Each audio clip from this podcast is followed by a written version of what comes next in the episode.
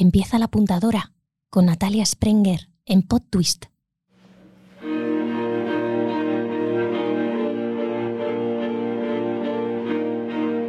¿Qué otros motivos? Otros motivos, ya sabes.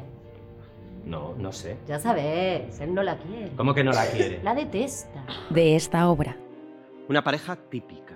a esta, Una pareja que va bregando con los sinsabores del día a día. Los sin han pasado cinco años. Aquello que no tiene olor. Ah, sí, las pequeñas muertes. ¿Cuántos días y cuántas noches transcurren en cinco años? ¿Cuántos días? ¿Qué? ¿Cuántas noches? No sé. Di un número. ¿Quiénes somos cinco años después? Nadie habla así. El tapicero habla así. Ya no quedan tapiceros. ¿Cuánto cambia una obra cuando se reescribe cinco años más tarde? ¿Es la misma? ¿Somos los mismos? El primer Barbados había un neón que ponía Barbados, un suelo blanco, dos banquetas negras y nosotros íbamos casi como si fuéramos a, a dar un concierto de cámara, ¿no? Íbamos de traje, íbamos elegantes y tal.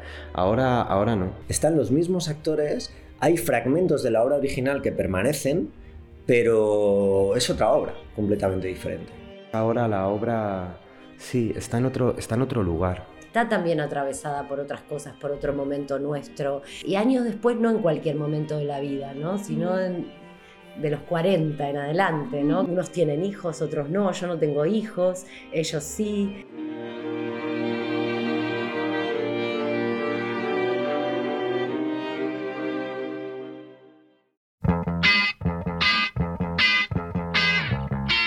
Lo que en 2017 se estrenó como Barbados, etc., ahora se llama Barbados en 2022 y se estrena este 23 de noviembre en el Centro Conde Duque de Madrid.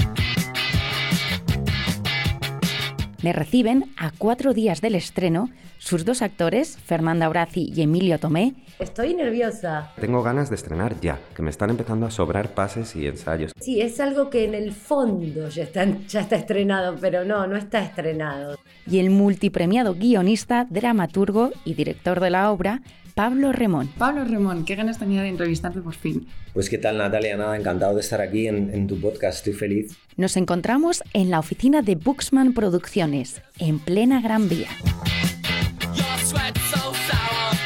Han pasado cinco años desde el primer Barbados. En estos cinco años has ganado un premio Goya, has ganado un premio nacional, has escrito Bota Juan, que no sé ya ni cuántos premios ha ganado la serie. eh, y de repente te da por hacer como un remake de lo que yo creo es tu obra más minimalista en forma y más diferente incluso. Eh, ¿Por qué volver a Barbados? Efectivamente, no lo había pensado así, pero han sido cinco años como muy intensos para mí, con muchos proyectos. Y efectivamente, Botajuan yo creo que ha ganado todos los premios de, de, todo- de todos los sitios. Y, y nada, muy feliz. Y volver a Barbados, fíjate, eh, salió un poco de la idea de, mm, eh, como tú muy bien dices, de las obras que yo he hecho, yo creo que es eh, la que es un poco más diferente a otras, ¿no?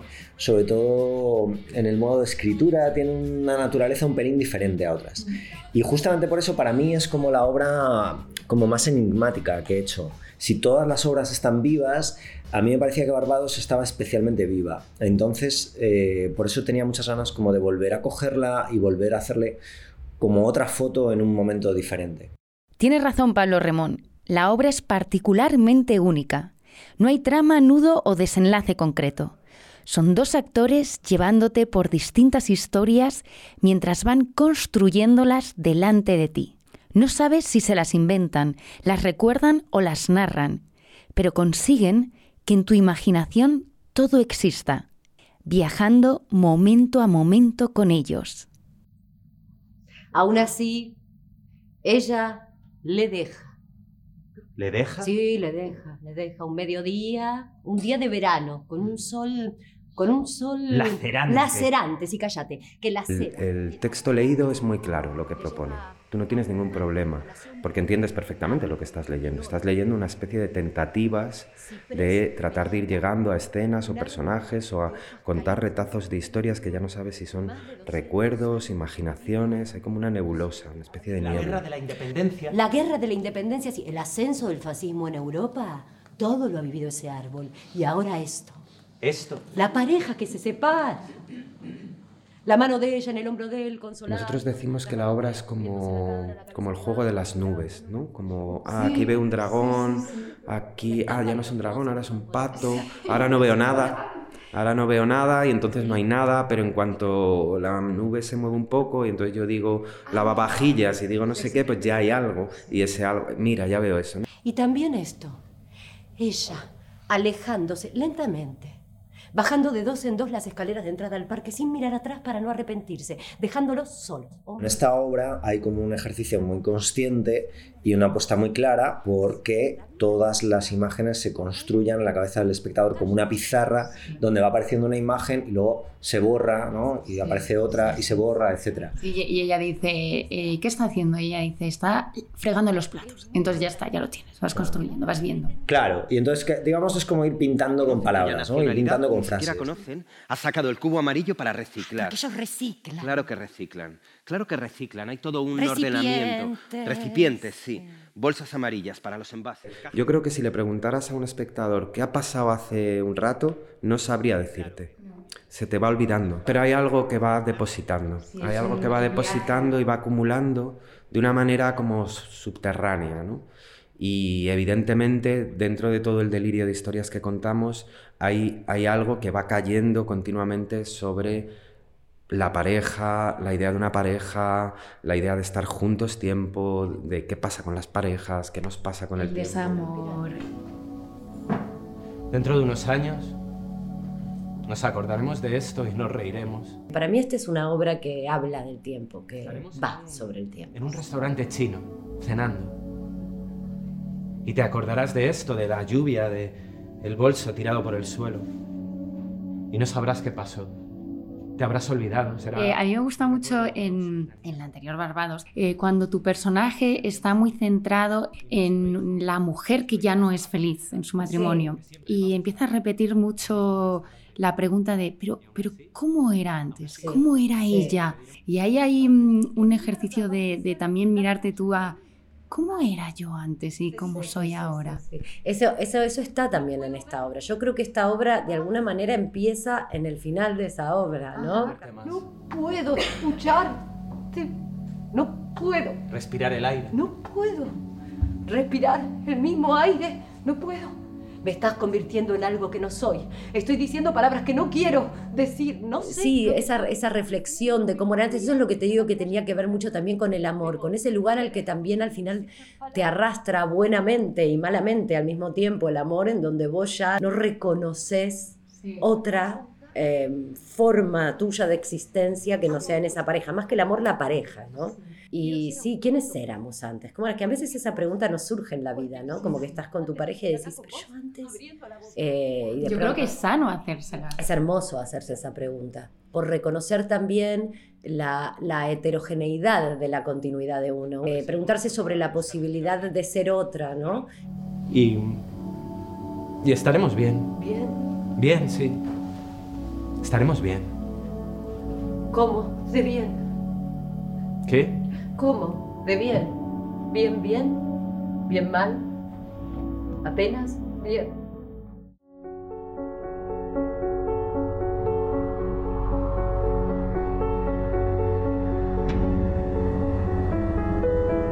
Quiero contarles una historia.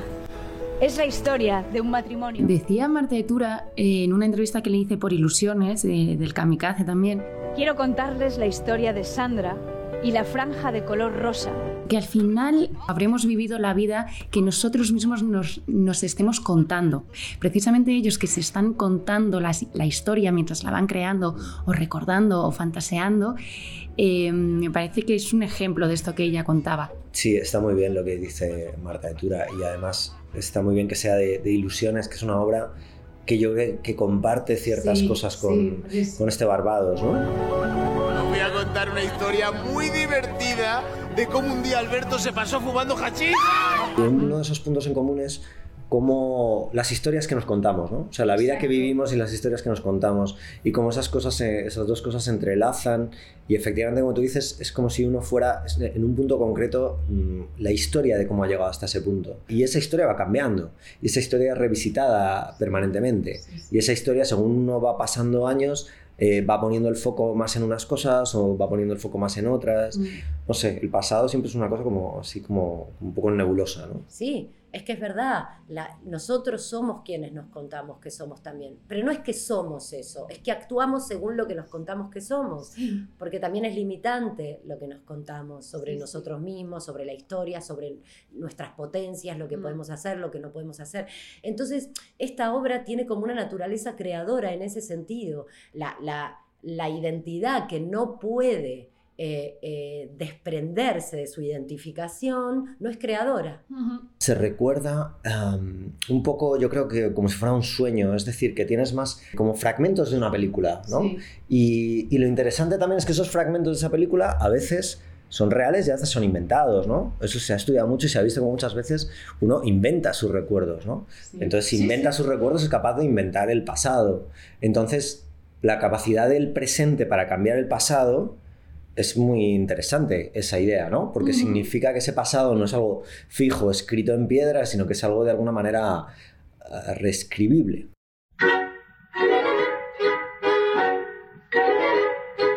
Mira qué bonito está. En su pasado más reciente, esta primavera, Pablo Remón estrenó Los Farsantes en el Teatro Valle Inclán. Yo vivo al lado de ese teatro y era emocionante ver cómo todos los días salían hordas de personas de ahí. Agotó todas las entradas diariamente. La protagonizaban Javier Cámara, que llevaba siglos sin hacer teatro, Bárbara Leni y Francesco Carril, tres auténticos maestros de la comedia. Me exploto a mí mismo. Eso es muy duro de asumir. Y además, sobre todo, fue muy bonito volver a ver los teatros llenos sin mascarillas, porque justo fue en ese momento, como 15 días antes, que quitaron las mascarillas en el patio de butacas, mm. y era como muy bonito de repente ver como el teatro lleno y sin mascarillas, tal, lo disfrutamos. Y más siendo una comedia, porque nos podías, nos podías ver sonriendo y riendo, o sea, que es algo que nos ha faltado mucho, verle la sonrisa a la gente. Totalmente, fue una obra muy escrita muy durante la pandemia, justo después de la pandemia, y es verdad que tenía un impulso muy como de de expansión, ¿no? por eso duraba mucho y tenía mucha música y tenía mucha escenografía, mucho trabajo de luz. Era como un poco como si hubiera pasado un poco de, de, de, hambre durante la pandemia, como si hubiéramos pasado un poco de hambre del teatro y yo por lo menos tuviera ganas como de, contar cosas, de reírme, de emocionarme, como mucho. Mismo éxito tuvo El Tratamiento, estrenada en 2018 en el Teatro Pavón Kamikaze. ¿Sabes lo que molaría muchísimo? Cambiar la peli entera. Hombre, hay un trabajo que yo no tiraría. El tratamiento es fantástico, así como está hasta para rodar mañana, pero yo te pregunto, ¿y si lo cambiamos? ¿Eh? Pablo Remón es un reconocido guionista de cine y televisión, y ese dominio del audiovisual influye en sus obras de teatro. Para mí, en gran parte lo consigue gracias al uso que hace de las canciones.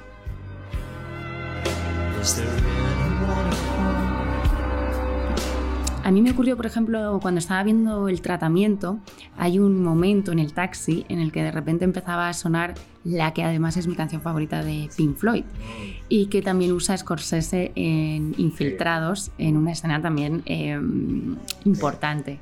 Eh, para mí ese momento fue cine. Yo ahí estaba viendo, de repente estaba viendo una película cuando pasó eso en el teatro, en el teatro kamikaze. Entonces entiendo que utilizas la música, haces una selección quizá tan precisa y buscada o analizada como con las palabras.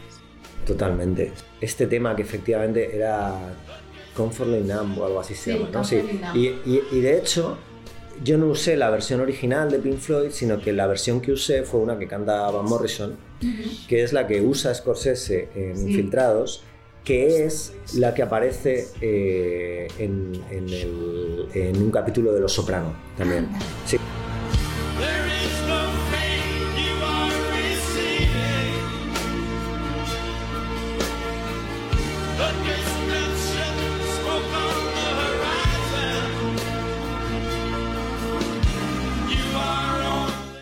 Es sí importante porque es una escena de Los Soprano como es un coche, tiene, no sé. Entonces, a mí personalmente, a mí, porque eso no lo sabe nadie, ni lo había contado a nadie nunca, pero a mí me hace pensar en eso, no sé, me gusta cómo establece ese tipo de, de, conexión porque me conecta más con lo que estoy escribiendo.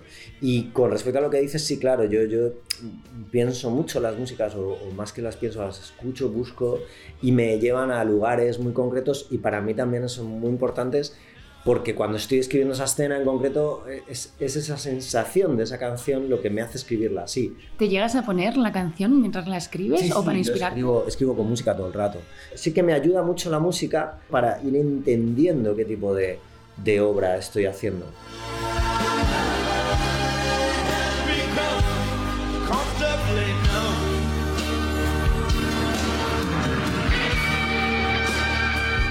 Pero volvamos a esta obra y a esta nueva versión, que se sostiene en las palabras y en la capacidad de crear un microcosmos y mantenernos en suspensión dentro de él. El lado de la ventana para que le dé la luz. Ah, sí, sí, ese crisantemo. Ese crisantemo, sí, tienen que dejarlo en el suelo para que él coja la mano de ella y pueda decirle, ¿quieres casarte conmigo? En Ikea, sí, bajo una luz fluorescente que incita a consumir, entre muebles de exterior que buscan un mejor aprovechamiento del espacio allí en el pasillo, él se arrodilla y la gente a su alrededor nosotros, en esta misma sala que estamos haciendo esta entrevista, quedamos eh, el primer día de ensayos a leer el texto. Eh, Pablo, en todas las obras que he hecho con él, que he hecho seis obras, nunca te da el texto antes. Tú aceptas a ciegas, que yo también lo haría con Pablo Remón. ¿eh? Sí, bueno, pero ya no es la cuestión de aceptar a ciegas o no, que eso por supuesto, me llama, me llama Pablo y voy de cabeza seguro. pero más allá de eso, en, muchas en muchos trabajos, pues a ti te pasan el, texto antes y tú pues ya lo puedes ir estudiando. Y con Pablo no. Con Pablo es como ya nos lo aprenderemos, lo cual mete una tensión y presión añadida al proceso de ensayos porque nosotros conocemos el texto el primer día. Lo leemos y nosotros dedicamos, por ejemplo, en este caso, hemos estado una semana simplemente aquí en esta mesa leyendo el texto y cambiando cosas y metiendo cosas del anterior y quitándolas y yendo para atrás y moviendo esto para adelante y hablando sobre el texto y a dónde nos lleva esto y quitando este final y metiéndolo otra vez. Y, entonces ha habido como en esa semana como siete versiones del texto. ¿Quién pone el lavavajillas? Es más, ¿quién echa el detergente en polvo en el lavavajillas cada noche después de la cena? ¿Quién cierra el pequeño compartimento? Una vez que hemos llegado a un texto que nos que nos convence a todos, que todos entendemos, que todos hemos opinado sobre lo que nos parece que está bien, que está mal, que no entendemos. Nosotros lo que hacemos es trabajar ese texto como si fuera una partitura musical. Totalmente. O sea, no hay improvisación en el sentido textual, pero siempre es como un trabajo eh, musical. Sí, joder, con el gluten. Vale ya con tomar o no tomar gluten. Los beneficios de tomar o no tomar gluten. Y la idea de que tu vida es abstracción, esa quimera, tiene algo que ver con el gluten o con los putos aguacates biológicos que son aguacates. O sea, no, llegamos todavía a tener una notación de redonda, blanca, negra pero casi, ¿eh? O sea, hay como pausa, hay como pausa larga, hay como pequeña pausa, que es casi como una respiración, que, pero es sobre todo como desde dentro ir entendiendo la música para tensar, porque si todas las pausas son iguales o si, o si, el ritmo se encalla, hay algo como que se diluye y entonces se destensa. Y este texto necesita mucha tensión. Pero como especialmente Pablo tiene mucha musicalidad en su escritura, mm. entonces vos empezás, eh, naturalmente me empieza a pasar que hay ciertas sonoridades, que hay ciertas caídas de las palabras, que hay ciertos tensarlas, respirarlas más, estirarlas un poquito, retenerlas, acelerarlas. Eh, es como, casi como si te diría, para mí la melodía, ¿no? Y también como, como lo que sería para los músicos hacer los arreglos, ¿no? Vibratorios, ¿no? Donde vibra más la palabra, donde se queda un poquito más, donde la retiras un poquito antes. Es como un juego al que me invita la obra de Pablo. ¿Debajo? Sí, debajo. ¿Qué hay? ¿Es el amor? ¿El qué? El amor. ¿Qué pasa con el amor? No, no pasa nada con el amor. Está debajo. ¿Debajo de dónde? De la imagen. Es un lugar donde yo tengo la sensación de que la palabra eh, vive. Para mí el concepto es hacerla actuar. Debajo, sosteniéndolo todo, como todo el mundo sabe, hay una tortuga. ¿Una tortuga? Enorme. ¿Tienes intención de seguir haciendo esto cada cinco años eternamente? Eternamente no sé, pero desde luego me ha, me ha gustado mucho porque es una cosa como que es una idea de esas que, que, que, las puedes, que la puedes tener, pero que luego a lo mejor no es tan fácil hacerlo, ¿no? O dices, bueno, pues voy a hacer algo nuevo. Y, y, el haberme permitido como mirar atrás así de esa manera, um, y cambiar la obra así como la he cambiado me ha resultado muy, muy interesante. No lo haría con otras obras, ¿eh? pero Barbados en concreto creo que es una obra como que, que permitiría como muchas reencarnaciones.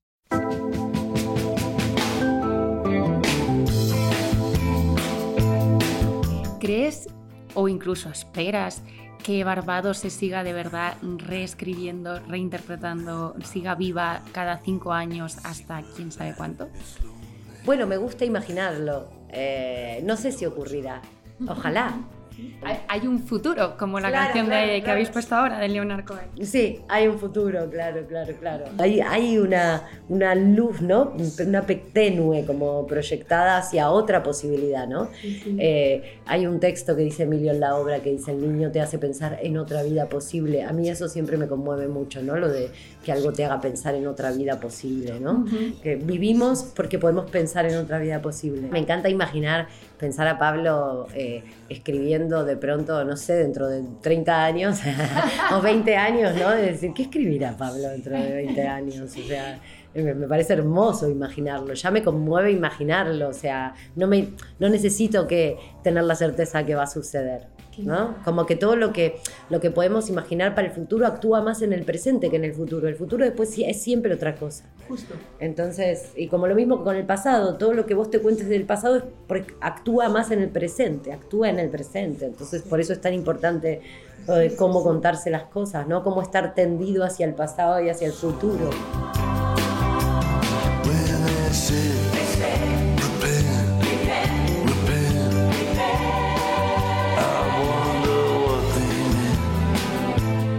Pasado, el presente, el futuro. ¿Cuál es la línea que los separa dentro de nosotros? En Barbados, como en la vida, nunca está claro. Barbados en 2022 estará en el Conde Duque de Madrid hasta el 3 de diciembre y después hará gira por España. Recuerda que si eres menor de 26 años, puedes ir a verla gratis con el bono joven cultural del Ayuntamiento de Madrid, el JOBO. Y quizá tengamos otra oportunidad en el futuro, cuando volvamos a encontrarnos con estos tres genios del teatro y la palabra. ¿Quiénes seremos entonces?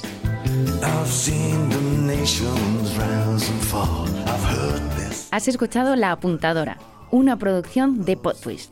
Dale a seguir para mantenerte informado de lo que ocurre sobre los escenarios, donde el arte está vivo.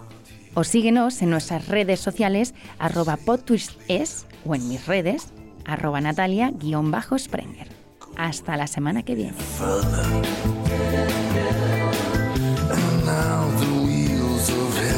stop. You feel the devil's riding crop.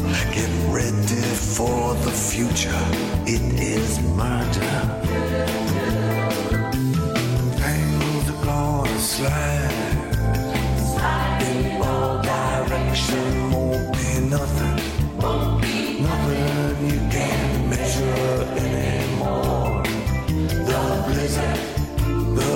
da, da.